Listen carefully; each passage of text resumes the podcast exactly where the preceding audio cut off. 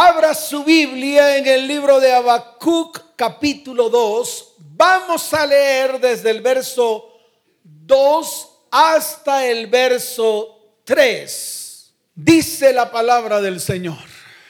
Y Jehová me respondió. ¿Quién respondió? Wow. Entonces dice la palabra, y Jehová me respondió y dijo, escribe la visión y declárala en tablas para que corra el que leyera en ella. ¿Para que qué? Dígalo fuerte, ¿para que qué? Para que corra el que leyera en ella. En otras palabras, se lo voy a explicar de una manera muy clara. Es como si yo escribiera una petición a Dios. Es como si yo le dijera, Señor, sálvame de esta circunstancia. Señor, tú tienes la autoridad sobre todos aquellos que tienen autoridad. Esa es mi oración con Dios. Mi oración con Dios es de, ese calibre. Yo le digo, Señor, tú tienes la autoridad sobre todos los que tienen autoridad en esta tierra. Por lo tanto, como tú tienes autoridad sobre todos los que tienen autoridad en esta tierra, ve y ejecuta en esas autoridades. Qué tremenda palabra. Qué tremenda manera de decirle al Señor algo que anhela en mi corazón. Es como eso. Entonces yo lo escribo. ¿Qué hago yo? Lo escribo, le pongo un sustento bíblico, le pongo un sustento qué? O sea, una palabra que el Señor me ha entregado, que el Señor ya me dio, que el Señor me prometió. Y cuando la palabra habla de que el que leyera, el que qué, el que leyera, el que qué, el que leyera, corra. ¿Qué tiene que hacer el que lee? Corra para ejecutarla. Eso es lo que tenemos que hacer. Vamos a pedirle al Señor que envíe al ángel de Jehová. ¿Que envíe a quién? Mire cómo las cosas espirituales, usted no las acepta. Y las cosas naturales y terrenales, esas sí las coloca en el corazón. Vamos a invocar al ángel de Jehová. ¿Sabe para qué? Para que lo que escribamos durante estos días, que lo vamos a presentar delante de Dios, el ángel venga, lea. ¿Qué tiene que hacer el ángel? Claro, le vamos a decir, ángel de Jehová, lee. ¿Cómo le vamos a decir? Lee. Y cuando lea, corra. ¿Y cuando lea qué? Claro, cuando lea, corra. Porque está escrito. Es que es una palabra dada por Dios. Que se la dio a Habacuc en ese tiempo. Pero yo la necesito en este tiempo. ¿Cuándo la necesito yo? Dígalo fuerte. ¿Cuándo lo necesita usted? En este tiempo. Y esto se hace a través de algo que se llama fe. A través de algo que se llama qué? Fe. en lo que ya Dios un día dijo y ejecutó. Y así como yo le digo al Señor, si lo hiciste una vez, te va a quedar difícil hacerlo otra vez. Y la palabra dice, no, porque Él es el que todo lo hace. Él es el que qué? ¿Cuántos dicen amén? ¿Cuántos lo creen? Dele fuerte ese aplauso al Señor.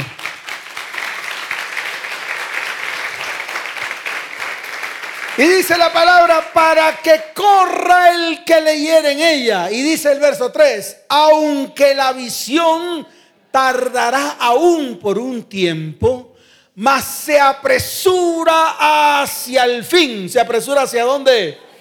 Y no mentirá, aunque tardare, espéralo, porque sin duda vendrá. ¿No qué? Dígalo fuerte, ¿no qué?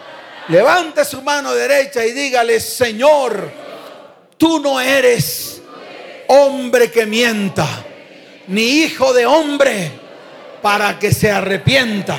Señor, yo hoy tomo la autoridad, levanto mi mano delante de ti y digo con certeza que lo que tú me has dicho se hará verdad no mentirá, se apresura hacia el fin, aunque ha tardado, yo lo espero, porque sin duda vendrá y no tardará. ¿Cuántos dicen amén? ¿Cuántos dicen amén? Entonces escuche, es importante que tú sepas que Dios tiene sueños, hasta tal punto de que Dios planea todo. Y esos sueños son parte o hacen parte de la creatividad que Dios le dio a los hombres. Y quiero que lo entienda. Esos sueños que tiene Dios hacen parte de la creatividad de los hombres, que Dios le entregó a los hombres como dones. Y la creatividad que tenemos como seres humanos se basan a que fuimos creados a imagen y semejanza de Dios. Si nosotros soñamos, si nosotros anhelamos, es porque precisamente lo hacemos porque Dios también sueña y Dios también anhela. Mire, a mí me impacta todo lo que Dios ha hecho, hace y seguirá haciendo. Por ejemplo, cuando yo me voy a Génesis, cuando yo convierto Génesis en un dulce de miel para mi boca, y veo cómo Dios desciende a la tierra después de haber lanzado a Satanás como un rayo. Y dice la palabra que la tierra estaba desordenada y vacía. ¿Cómo estaba la tierra? Estaba desordenada y vacía. Y yo me imagino a Dios sentado en su trono, contemplando la tierra tal y como dice la palabra, viéndola desordenada y vacía. Yo me imagino la incomodidad de Dios en medio del desorden. ¿Por qué? Porque yo te quiero decir algo a ti con toda certeza. Dios es un Dios de orden. Dios es un Dios de qué? De orden. Todo lo quiere ordenado y en su sitio. ¿Y qué tuvo que hacer? Tuvo que abrir su boca. ¿Qué tuvo que hacer? Abrir su boca. ¿Para qué? Para que a través de la palabra lanzada por el verbo, entonces el Espíritu Santo se movió para comenzar a crear. Y esa es la creatividad de Dios. Y mire y verá que todo está en su sitio. ¿Todo está donde? Todo está en su sitio. ¿Por qué? Porque a través de ese desorden que había, Dios colocó orden a través del verbo y el espíritu que se movía sobre la faz de las aguas comenzó a ordenar y a poner todo en su lugar tal y como Dios lo había planeado y como lo había soñado desde el principio. Esa misma creatividad Dios te la entrega a ti y me la entrega a mí. La misma, con la única diferencia es que no se deje engañar. Usted no es Dios. Así de sencillo. Entonces no se crea Dios. No crea que a través de su palabra usted va a crear algo a través de su boca usted lo único que crea es maldición o bendición. Y el mismo Señor te dice, escoge pues la bendición para que vivas tú y tu descendencia. Necesitamos siempre de Dios para que todas las cosas que salgan de nuestra boca comiencen a hacerse en nuestras vidas, en nuestro hogar y en nuestra descendencia. Amén. ¿Le quedó claro? Entonces quítese toda instrucción que haya recibido totalmente contraria a lo que dice la palabra. Necesitamos siempre que nuestro creador, por eso le llamamos el creador, esté a nuestro lado con su espíritu y el verbo para que todas las cosas en nuestras vidas sean hechas. ¿Cuántos dicen amén? ¿Cuántos dicen amén? Entonces, cada sueño, cada anhelo y cada deseo al colocarlo delante de Dios, se convierte en propósito y destino para tu vida, tu hogar y tu descendencia. Esa es la manera correcta. Cuando vayas a escribir tu visión en tablas, cuando vayas a escribir tus sueños, tus anhelos, lo que tú quieres que Dios haga, fabrique, cree en su vida, en su hogar y en su descendencia, cuando usted escriba, colóquelo siempre delante de Dios. Y déjeme decirle algo, sin inventos raros. Utilice una palabra, utilice una promesa, utilice una cita bíblica. Y déjeme decirle algo, que al colocarlo delante de Dios, Dios coloca ese anhelo de tu corazón en un propósito y en un destino.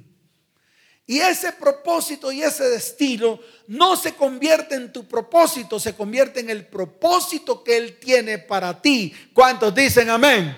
Y quiero que lo entiendas. Por ejemplo, Dios siempre ha anhelado un pueblo. Dios siempre ha anhelado qué?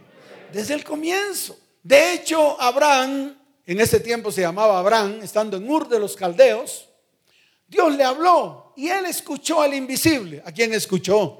Claro, él no se le mostró. Dios le dice, Abraham, sal de Ur de los Caldeos, sal de la tierra de tus padres, ve a la tierra que te mostraré. Y entonces, ¿qué hace después? Le da una promesa, le da una qué. ¿Y para qué la promesa? Para formar un pueblo, para formar una nación. Para eso es que le da la promesa. Por eso le dice, y haré de ti una nación grande. Y haré de ti una qué.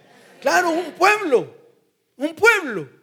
¿Qué iba a ser un pueblo para él? No era el pueblo de Abraham, era el pueblo de él. Que el pueblo después se desvió, tergiversó todo, hizo lo que se dio la gana, es otra cosa. Pero déjeme decirle algo para que esto le quede claro.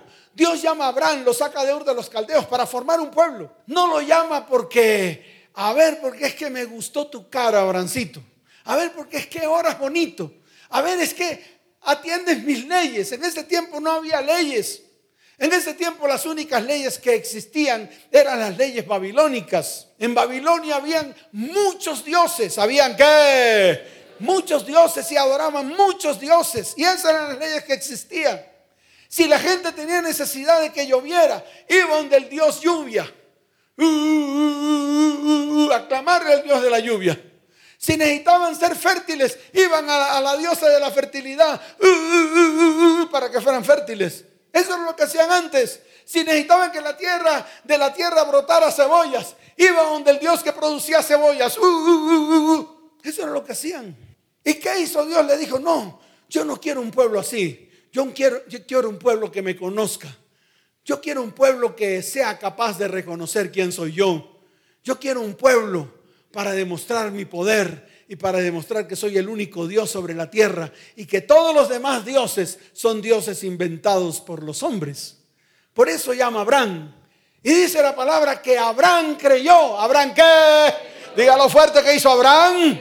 Y fue contado por justicia. Escuchó la voz del invisible. Escuchó la voz del que le habló. Y salió de Ur de los Caldeos. Y le dio la promesa, y haré de ti una nación grande y te bendeciré y serás bendición. Y todas las familias de la tierra serán benditas en ti y en tu simiente. Se acabó el lío. Quería formar un pueblo. Yo le quiero decir algo. Hoy todavía Él quiere formar un pueblo. Hoy. Eso para Dios no se ha acabado. Ese sueño de Dios aún no ha terminado. Y quiere un pueblo que sea obediente, un pueblo apartado, un pueblo santo un pueblo de su exclusiva posesión. ¿Un pueblo de qué? Dígalo fuerte, ¿un pueblo de qué? De su exclusiva posesión. Que no sea un pueblo que brinque aquí, que brinque allá, que después se devuelva, que crean cosas de allá y crean cosas de acá, que haga revueltos espirituales. No quiere eso. Quiere un pueblo que le escuche a Él, que le obedezca, que obedezca todo lo que Él ha escrito en la palabra. No es difícil. Esto es solamente pararse firme y decirle, Señor, yo quiero ser obediente a lo que tú me estás diciendo que sea obediente. Y eso es todo lo que Dios siempre ha anhelado. Entonces ese es el más grande de todos los anhelos de Dios.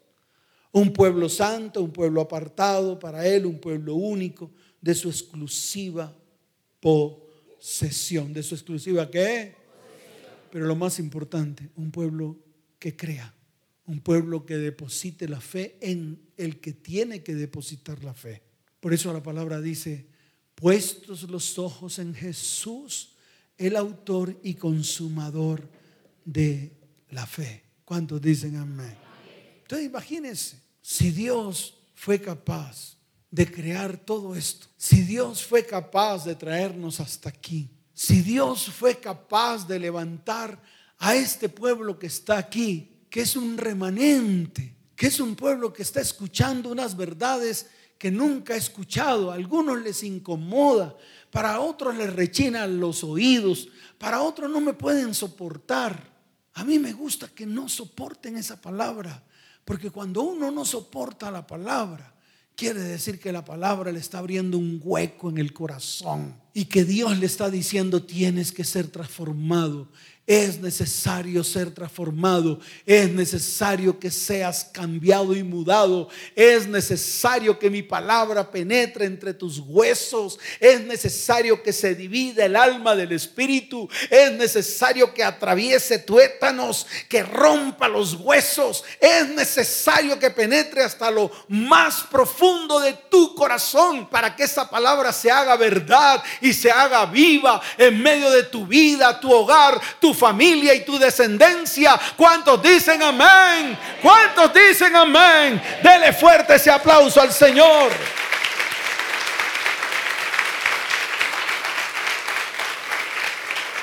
Por eso la palabra en el libro de Hebreos, en el libro de qué? Dígalo fuerte, ¿en qué libro? En el libro de Hebreos capítulo 11, verso 3.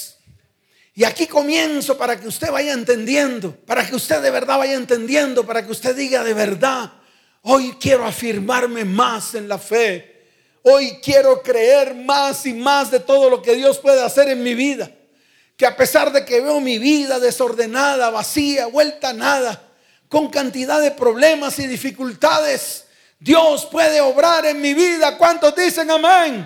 ¿Cuántos lo creen? Entonces en el libro de Hebreos capítulo 11, en el verso 3, mire lo que dice la palabra. Wow, a mí me impacta. Dice, por la fe. ¿Cómo dice? Dígalo como dice.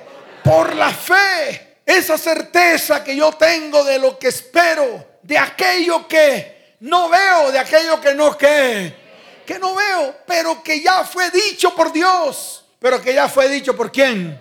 Claro. Y es ahí donde tenemos que trabajar. Por eso la fe sin obras es nada. Por eso a la fe le tenemos que poner patas.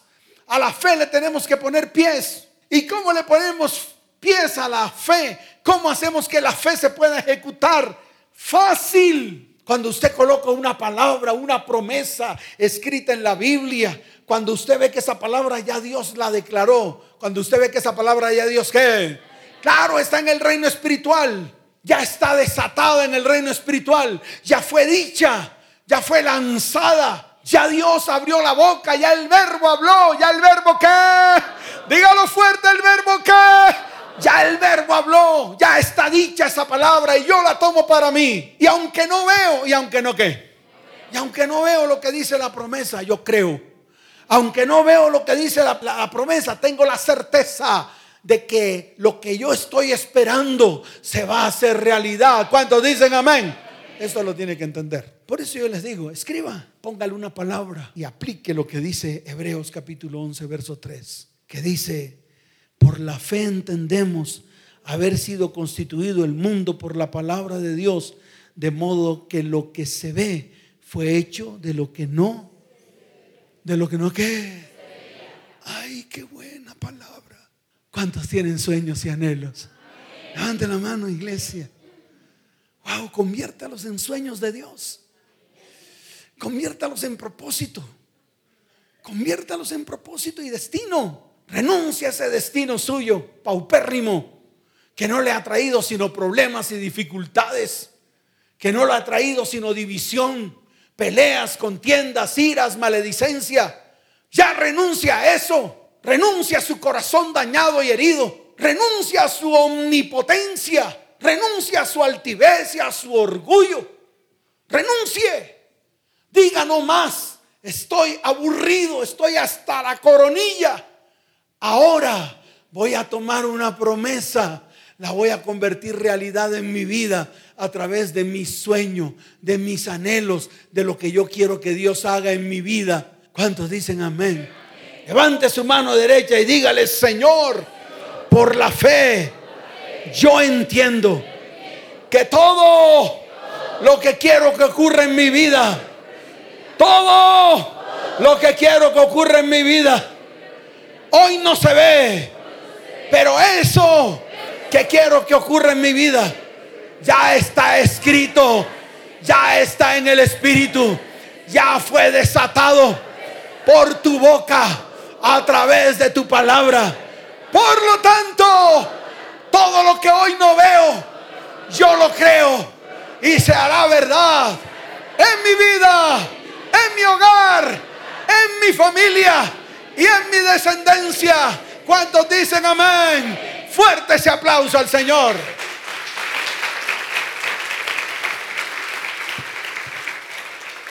Entonces, ¿qué hace Dios para cumplir los sueños? Él puede descender. Claro. Él puede descender. Y si, y si quiere hacer un templo, Él mismo envía a sus ángeles para que piquen la piedra. Claro, Él lo puede hacer. Pero utiliza hombres. ¿A quién utiliza? Así siempre ha sido desde el principio. El problema es que los hombres que Él ha utilizado han sido hombres que en algún momento dispusieron sus vidas para cumplirlo. El problema de hoy, de la iglesia de hoy, es que Dios llama a hombres y mujeres que son unos cobardes, que están pendientes hoy de su whatsappera llena de pornografía e inmundicia, que están pendientes de sus diálogos, todos cargados de iniquidad y de maldad. Y Dios quiere que se levante uno para comenzar a cumplir los sueños de Él en esta tierra. ¿Y sabe cuáles son los sueños de Dios en este tiempo? hacer volver el corazón de los padres a los hijos y hacer volver el corazón de los hijos a los padres para que las familias nuevamente sean edificadas y levantadas en este tiempo. ¿Cuántos dicen amén? Y lo quiere usar a usted. No quiere usar al de al lado. No, no, no, lo quiere usar a usted. Porque Dios siempre ha querido usar hombres, mujeres para lograr su propósito. Siempre mírelo desde el comienzo. Miró la tierra, vio la porquería que había en la tierra. Vio allá al brujo haciendo brujería. Vio allá al otro mamando ron. Vio allá al otro en, plena, en pleno cuchichicheo con su celular y su whatsappera. Vio al otro por allá. Vio al otro por allá haciendo una cantidad de barbaridades. Pero vio a uno. Yo me imagino a Dios. ¿Será que hay uno? Noé, Noé, Noé, Noé. Y Noé sí era. ¿Y Noé qué? Sí era. Y lo escogió. ¿Y sabe para qué lo escogió? Para que a través de él viniera una descendencia. Y a través de esa descendencia poder nuevamente llenar la tierra y crear un pueblo lleno de familias. ¿Qué no entiende? Yo quiero saber qué no entiende usted. Con Abraham fue lo mismo. En medio de la inmundicia. Allá está Abrahamcito, le voy a hablar. Pero no Abraham con H, sino Abraham. Abraham, ábreme, Abraham. Y Abraham le abrió el corazón. Y no se fue solo, se fue con su esposa. ¿Se fue con quién? Claro, con Sarai. No se fue solo, no fue a buscar mujer por otro lado. No abandonó a su familia para irse con mujer al otro lado. No dijo, ah, ya me aburrió esta vieja, ahora me voy a conseguir otra. Es que voy a buscar descendencia por otro lado. No, cogió a su esposa Sarai, cogió a su sobrino Lot porque su hermano, el papá de Lot, había muerto y se lo llevó encima. Cogió a su siervo, a quien cogió, al Damaseno de Damasco, y se fue a la tierra que Dios le mostró. O sea, a crear familia, a crear descendencia, con la terrible sorpresa de que Sarai era estéril. ¿Era qué? Entonces le tocó afianzarse a su fe de aquel que le había dicho algo que se lo iba a cumplir hasta el final. Porque ya Abraham tenía cachichen. ¿Cuántos años tenía Abraham? Cachichen. O sea, 99. No lo he entendido todavía. Le voy, a, le voy a narrar la otra ya para terminar. Moisés. Fíjese que Moisés fue destinado desde el comienzo. De hecho, en ese tiempo estaban matando a los primogénitos. ¿Estaban matando a quién? Claro, el rey de Egipto mandó a matar a los primogénitos y le dijo a las parteras, cuando las hebreas estén pariendo, estén qué? Pariendo, entonces ustedes sacan el bebé y si es niño, lo matan. Y si es niña, la dejan viva. El problema es que las hebreas son unas cipotes mujeres, o eran unas cipotes mujeres valientes, caderonas. ¿Cómo eran las hebreas? Caderonas. Entonces dice la palabra, porque no me lo invento yo, que cuando las parteras venían, ya las hebreas habían parido. Cuando las parteras venían, ya las que habían parido. Entonces tuvieron tiempo de coger a Moisésito, envolverlo, ponerlo en una cesta, ponerle brea a la cesta, ponerle un trapito, ponerlo ahí y mandarlo así. Y cuando vio a la hija de Faraón ahí, cogió el cesto y lo arrimó a la orilla. Ya estaba destinado, tenía un propósito. ¿Tenía un qué? Pero un día Moisés creció, obviamente fue instruido por Faraón, conocía las leyes de Egipto al pie de la letra pero un día, escuche bien para que usted lo entienda, un día vio que un egipcio estaba maltratando a un hebreo. Y dice la palabra que él bajó corriendo y ¡puc! lo mató. Y lo enterró en la arena. Faraón se dio cuenta. Y antes de que Faraón lo persiguiera para matarlo, él viajó a Madián. Allí se encontró a Séfora. Séfora lo llevó donde su papá Jetro. Y allí se casó Moisés con Séfora. Y comenzó Moisés a hacer lo que Dios nunca le había mandado hacer, que era criar las ovejas de Jetro. Nunca lo mandó a eso. Tenía un propósito. Y 40 años después lo llamó de la falda de la montaña para que fuera a cumplir su propósito. Yo te quiero decir algo. Tú no te vas a escapar del propósito de Dios. Tú no te vas a escapar del propósito de Dios. Tú no te vas a escapar del propósito de Dios. ¿Cuántos dicen amén? Dele fuerte ese aplauso al Señor.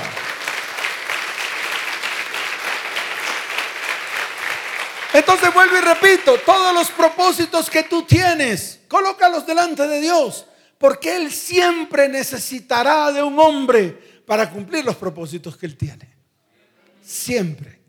Entonces más bien tú lo que tienes que decir es, Señor, yo quiero ser parte de tu propósito. Eso es todo lo que hay que decir.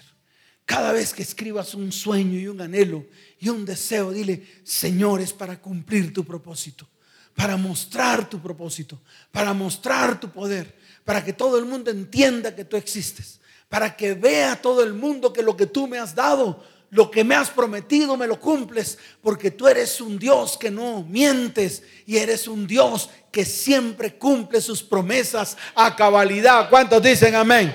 Es todo. Pero ese llamado que Dios hace nos tiene que colocar a nosotros firmes. Dios nos llama a la sensatez y al buen juicio de la vida cristiana para que todo lo que hagamos sea conforme a los principios y a los fundamentos de su palabra. Por eso yo le digo a los cristianos, dejen atrás la simpleza, dejen atrás los impulsos, dejen atrás los caprichos de la inconstancia. Deben ser esforzados y valientes, que a pesar de todo lo que se levanta contra nosotros, Dios siempre te dará la victoria. ¿Cuántos dicen amén? Entonces es necesario comenzar a caminar en ese propósito. Si hay sueños en tu corazón, si hay anhelos, si tú quieres que Dios haga cosas grandes en tu vida, si tú quieres que Dios transforme todo lo que está torcido en medio de tu hogar y tu familia, si tú quieres que Dios te entregue las naciones de la tierra por heredad, ponte firme. Ponte firme. ¿Qué tenemos que hacer? Claro, ponte firme en sus principios. Ponte firme en sus fundamentos que están descritos en la palabra. Comienza a aplicarlos en tu vida. En cada anhelo coloca una cita bíblica conforme a ese anhelo. ¿Cuántos dicen amén? ¿Cuántos dicen amén? Dele fuerte ese aplauso al Señor. Lo que pasa es que usted es flojo. Usted es flojo. Usted no entra en la presencia de Dios. Usted no tiene intimidad con Él. Si tuviera intimidad con Él, Dios le revelaría toda la palabra. Dios le daría la palabra así para que usted se la coma. El problema es que somos flojos. El problema es que nos puede más el sueño. El problema es que nos puede más la carne. El problema es que queremos seguir igual como estamos. El problema es que no queremos que seamos transformados. Ese es el problema de la iglesia de hoy. Y yo le quiero decir algo. Renuncie. Que comience en este tiempo algo nuevo para su vida. Para que Dios coloque propósito firme. ¿Cuántos dicen amén? Ahora, ¿qué tiene que saber usted acerca de eso? Número uno, el futuro le pertenece a Dios. ¿A quién le pertenece el futuro? Ya. Coloque su futuro delante de Dios. Él sabe más que usted qué hacer. Si lo que usted ha hecho le ha salido torcido, ¿sabe por qué? Porque usted no sabe. Usted no sabe hacerlo. Y todo lo que ha hecho le ha salido torcido. Aquí yo veo caras, veo personas, veo mujeres que se equivocaron. No, pastor, es que lo amo, lo adoro como las tapas del inodoro. Y el man le salió chueco. ¿Y el man le salió qué? ¿Cómo le salió el man? Chueco. Y yo le dije, yo le dije, no. ¿Cómo le dije? No, dígalo fuerte, ¿cómo le dije? Ella dijo, sí. Le dije, no. Sí. Y el man le salió chueco. ¿Quién tenía razón? ¿Ella o Dios? Se el lío. El futuro le pertenece a Dios. Isaías 46. Claro, esto tiene que ser consistente. Desde el verso 9, mire lo que dice la palabra. Acordaos de las cosas pasadas desde los tiempos antiguos, porque yo soy Dios y no hay otro Dios y nada hay semejante a mí, que anuncio lo por venir desde el principio y desde la antigüedad lo que aún no era hecho que digo, mi consejo permanecerá y haré todo lo que quiero. Que llamo desde el oriente al ave y de tierra lejana al varón de mi consejo. Yo habré y lo haré venir. Lo he pensado y también lo haré. Oídme duros de corazón que estáis lejos de la justicia. Haré que se acerque mi justicia. No se alejará y mi salvación no se detendrá. ¿Cuántos dicen amén? Y pondré salvación en Sión y mi gloria en Israel. ¿Cuántos dicen amén? Ahí está. Él anuncia lo por venir. Él todo lo sabe. Y si Él todo lo sabe, ¿por qué no coloca su destino en manos de Dios? Porque el futuro le pertenece a Dios. ¿Cuántos dicen amén? Número dos, Dios siempre quiere que te sucedan cosas buenas. ¿Qué quiere Dios? ¿Quién es el que hace que sucedan las cosas malas en tu vida? Tú. ¿Quién es el que hace que sucedan cosas malas en nuestras vidas? Tú. Tú eres el que abre las puertas para que sucedan cosas malas. Pero Dios siempre quiere cosas buenas para ti. Y eso está en el libro de Jeremías, capítulo 29. ¿Dónde está la palabra? Dígalo fuerte, ¿dónde está la palabra? Jeremías capítulo 29. Mire lo que dice la palabra. Dice la palabra en el verso 11 hasta el verso 13. Porque yo sé los pensamientos que tengo acerca de vosotros, dice Jehová. Pensamientos de paz y no de mal, para daros el fin que esperáis. Entonces me invocaréis y vendréis y oraréis a mí y yo os oiré. Y me buscaréis y me hallaréis porque me buscaréis de todo vuestro corazón. Y se haré hallado por vosotros, dice Jehová, y haré volver vuestra cautividad y os reuniré de todas las naciones, de todos los lugares a donde os arrojé, dice Jehová, y os haré volver al lugar donde os hice llevar. Amén. Amén. ¿Cuántos dicen amén? Levante su mano y dígale, Señor, te voy a buscar y te voy a hallar porque te voy a buscar de todo mi corazón y te hallaré, porque tú lo has dicho, y toda mi cautividad será quebrada en mil pedazos. Señor, porque tú tienes pensamientos de bien, pensamientos de paz, y yo lo creo. Y tú harás conmigo el propósito que me has dicho en tu palabra que harás conmigo. En el nombre de Jesús. ¿Cuántos dicen amén? Dele fuerte ese aplauso al Señor. Número tres. ¿Número qué? Número tres. Obediencia a la palabra. Ay, pastores, es muy difícil. Es que la palabra me dice que no fornique, pero a mí me gusta. La palabra me dice que no mienta, pero soy un carretillero de miedo. ¿Un qué? Claro, o sea, un mentiroso de miedo. Mire lo que dice Juan, capítulo 14. No nos vamos a salir de ese capítulo. Ahí está todo. Está registrado. ¿Está qué? Claro, ahí está el registro. Y lo dijo Jesús. En mi Biblia está en rojo. ¿Cómo está en mi Biblia? quiere decir que salió de la boca de Jesús, salió del verbo. yo no entiendo por qué no lo obedecemos. En el verso, arranquemos con el verso 15. Vamos en orden. Pregunta, pregunta, pregunta, ¿cuántos aman a Dios? Eso todo el mundo. Y yo siempre les digo, carretilleros, mentirosos, ustedes no aman a Dios, porque la palabra dice, si me amáis, guardad mis mandamientos. Si usted no guarda los mandamientos de Dios, usted no ama a Dios. Puro capricho, puro postín, pura máscara, pura mentira. Porque si usted ama a Dios, lo primero que tiene que hacer es guardar sus mandamientos. Entonces propóngase a eso.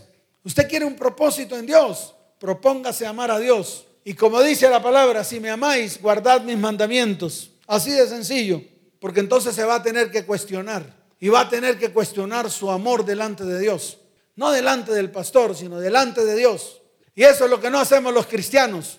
Por eso yo digo que somos cristianos de pacotilla, hipócritas, sepulcros blanqueados, por fuera bonitos, blancos, lindos, por dentro huesos podridos.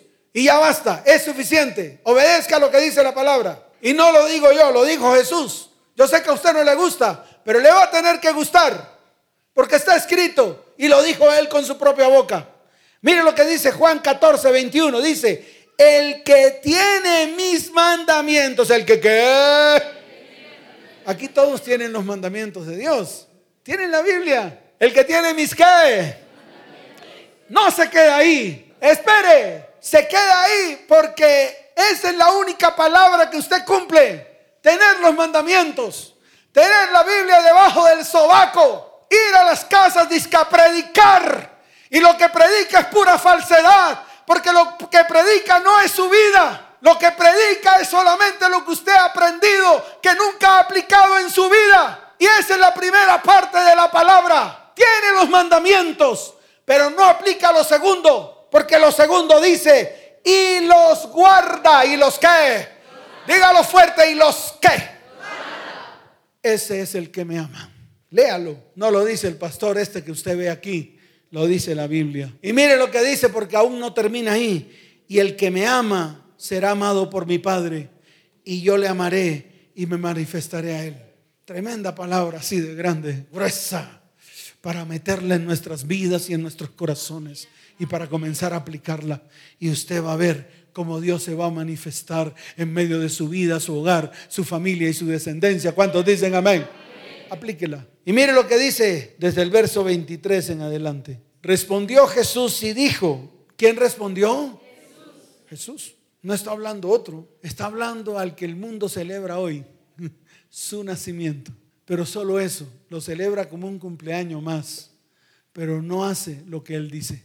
Eso es lo que hace todo el mundo en este tiempo. Celebran el cumpleaños, el nacimiento, recuerdan el nacimiento de Jesús, pero solo eso. No hacen nada más, porque ni siquiera obedecen lo que Él dice. Entonces, son personas que celebran solo un nacimiento, pero que de cristianos no tienen nada. Y eso no le gusta que se le digan a los cristianos. Refunfuñan como osos. Respondió Jesús y le dijo, el que me ama mi palabra guardará. ¿Mi palabra qué? Y mi Padre le amará. ¿Y mi Padre qué? Y vendremos a Él y haremos morada con Él. El que no me ama no guarda mis palabras y la palabra que habéis oído no es mía, sino del Padre que me envió. ¿Para qué leemos más? Entonces yo pregunto, ¿ama o no ama a Dios? Porque si ama a Dios, pues entonces haga lo que dice la palabra. Si no hace lo que dice la palabra, su amor es carreta. Su amor es pura bulla. Número cuatro, Dios te da el poder de hacer las riquezas. Está en Deuteronomio 8:18. Número cinco, tu vida no puede ser un constante remiendo. Tu vida no puede ser un constante qué?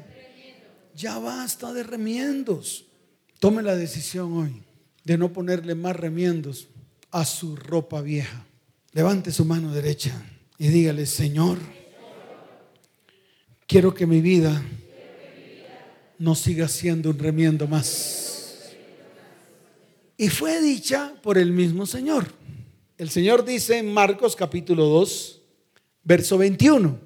Nadie, como dice, pone remiendo de paño nuevo en vestido viejo.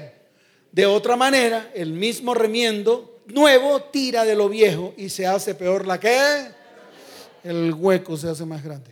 Por eso viene esta. Muchas cosas en nosotros tendrán que hacerse de nuevo.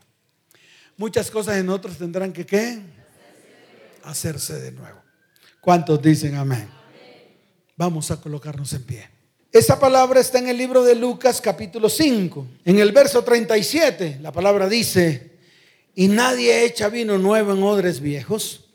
De otra manera el vino nuevo romperá los odres y se derramará, y los odres se perderán.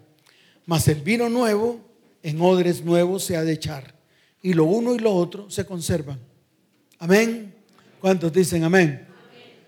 Y por último, si usted va a planear, si usted va a hacer un plan para el próximo año, si usted tiene sueños y anhelos, si usted tal vez mañana va a colocarse delante del Señor y va a empezar a escribir, y por el otro lado va a tener una Biblia, y enfrente va a tener a Google, amén por eso, y va a empezar a escribir su nueva historia. Lo primero que usted va a tener que hacer es permitir que Dios haga muchas cosas nuevas en su vida. ¿Cuántos dicen amén? Lo otro que tiene que hacer es no permitir más remiendos. ¿Qué tiene que hacer? No permita más remiendos. Y lo otro que tiene que hacer es calcule, planee y administre. ¿Cómo dice? Pastor, ¿y eso está en la Biblia? Claro. Libro de Lucas, capítulo 14, verso 28. A Dios nada lo coge por sorpresa. Mire lo que dice la palabra en el verso 28. Porque ¿quién de vosotros queriendo edificar una torre no se sienta primero y calcula los gastos a ver si tiene lo que necesita para acabarla? No sea que después que haya puesto el cimiento y no pueda acabarla, todos los que lo vean comiencen a hacer burla de él. ¿Cuántos dicen amén? Está escrito. ¿Está qué? Ahí está. Entonces vuelve y lo repite calcule, planee y administre.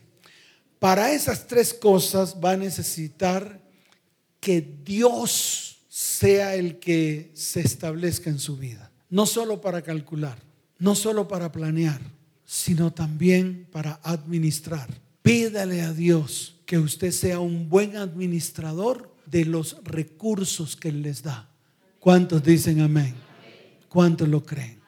Levante su mano derecha y dígale, Señor, hoy hago un alto en el camino. Hoy miro qué quiero, qué anhelo, cuáles son mis sueños para poderlos colocar delante de ti. Quiero ser esa persona que tú anhelas que yo sea. Padre, no quiero verme más de manera incorrecta. No quiero verme más como poca cosa. Hoy renuncio al fracaso. Hoy renuncio a todo aquello que ha querido destruir mi vida, mi casa, mi hogar y mi descendencia. Hoy me quiero ver como en un espejo para que Dios me vea para que Dios me vea y ser yo como Dios quiera, como Dios quiere que yo sea. Por lo tanto, hoy renuncio a la baja autoestima, a los fracasos. Hoy renuncio a todo aquello que mucha gente a mi alrededor ha dicho que yo soy. Hoy llevo a la cruz toda palabra de maldición, toda palabra que ha tergiversado mi destino y mi propósito y lo llevo a la cruz. Hoy le quito la autoridad a aquellos que intentan destruir mi vida, mi casa, mi hogar, mi familia y mi descendencia.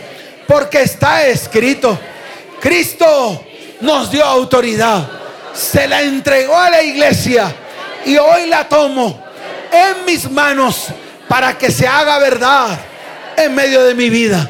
Señor, declaro que las circunstancias que me rodean no van a detener el propósito que tú tienes para mí.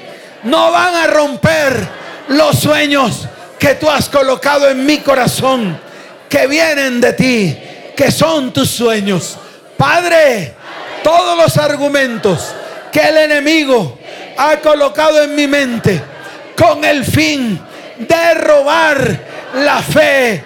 Hoy la llevo a la cruz, la llevo a la cruz, llevo esos argumentos a la cruz del Calvario y ahí se destruye porque escrito está.